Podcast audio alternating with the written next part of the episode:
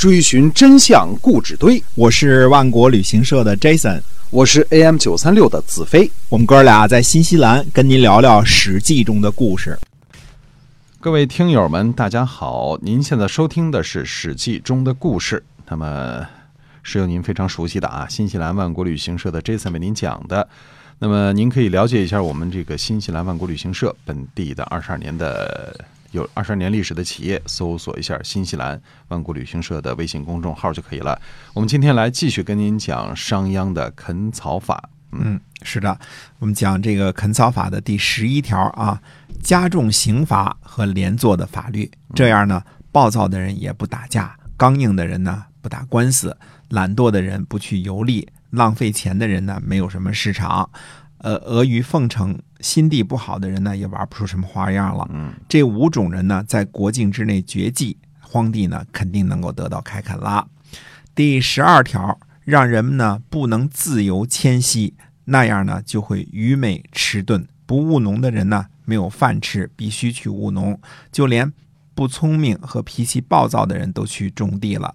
原来老实的农民呢，就更加安心了。农民安心而且愚蠢，那样呢，荒地就一定能得到开垦啦。第十三条，贵族的庶子也要担负徭役，让他们从管理徭役的人那里呢领取口粮，不可以逃避徭役。这样统一规定呢，那些庶子呢。也不容易做大官了，也不会去投靠别人了。以前就是把册书投靠在谁手底下，就可以替人家别的贵族效力嘛，对吧？只能去种地了，这样呢，荒地就得到开垦了。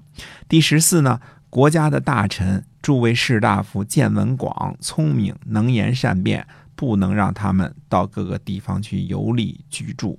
农民呢，听不到任何见闻。就只知道种田这些事儿，农民愚昧无知，不喜欢学问，只知道农田里的事情，这样荒地就一定能得到开垦了。第十五呢，军工市场上不准有女子，呃，这是，嗯，防止这个权色交易啊。嗯，命令这些商人呢，准备好兵甲，随时准备听从召唤，让军工市场呢不能输送粮食，这样呢，奸谋无处躲藏。偷盗粮食的人呢，不能私下出售；轻浮懒惰的人呢，不要在军工市场上晃悠。呃，农民呢，不四处游荡；国家的粮食呢，不浪费。呃，那么荒地呢，就一定能得到开垦啦。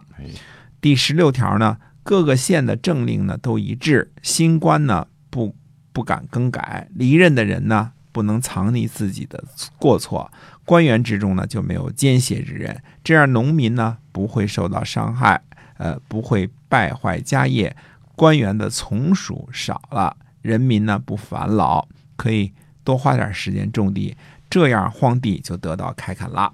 第十七条，加重关关口和市场的税负，农民呢就会厌恶经商，商人呢就会对经商产生怀疑，这样呢荒地就会得到开垦了。第十八条呢，根据商人家的人口数量向他们摊牌徭役，让他们家中这个砍柴的、驾车的、呃供人使役的、做这个奴仆的这些人呢，一定要到官府登记注册，并且呢按名册呃服徭役。那么农民的负担呢就会轻，商人的负担呢就会重，来来往往送礼的人呢就不会在各地通行。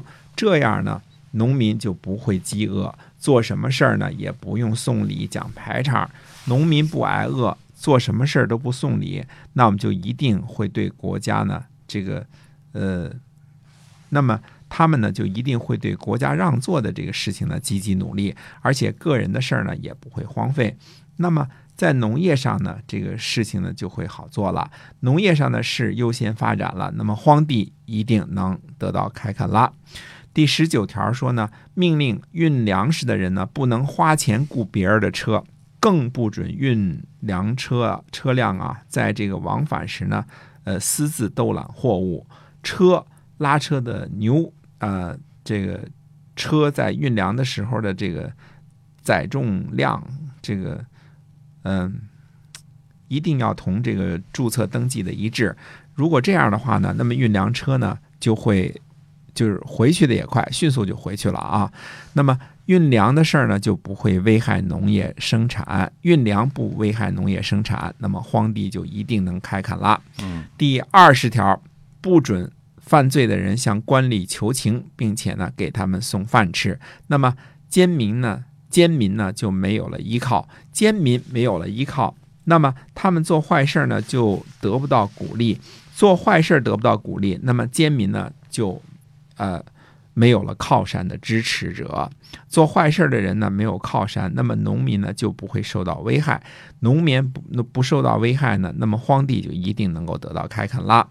总结一下啊，这个商君书这个垦草令的二十条当中啊，这个呃，第一呢，除了国君和太子、大臣和嫡子之外呢，商鞅等于布下了天网，嗯，对？吧？天罗地网，天罗地网，对，把其他所有人的生路全部堵死了，不能学习游历，不能买卖粮食，嗯，不能经营酒肉等奢侈品的这个产品啊，因为代价太高了。对，不能开旅店，不能经商，不能雇人，不能被雇，所有的渠道全部卡死。嗯，呃，种地呢是唯一的这个呃唯一的活路。哎，就只能种地了。对，嗯，譬如说今天的中国人啊，这个呃，我们说这个怎么说呢？要想到商鞅那个时候的秦国做个老百姓，嗯，那绝对不合格。很多人啊，绝大部分不合格啊，属于被改造对象。嗯要想活下去呢，就得重新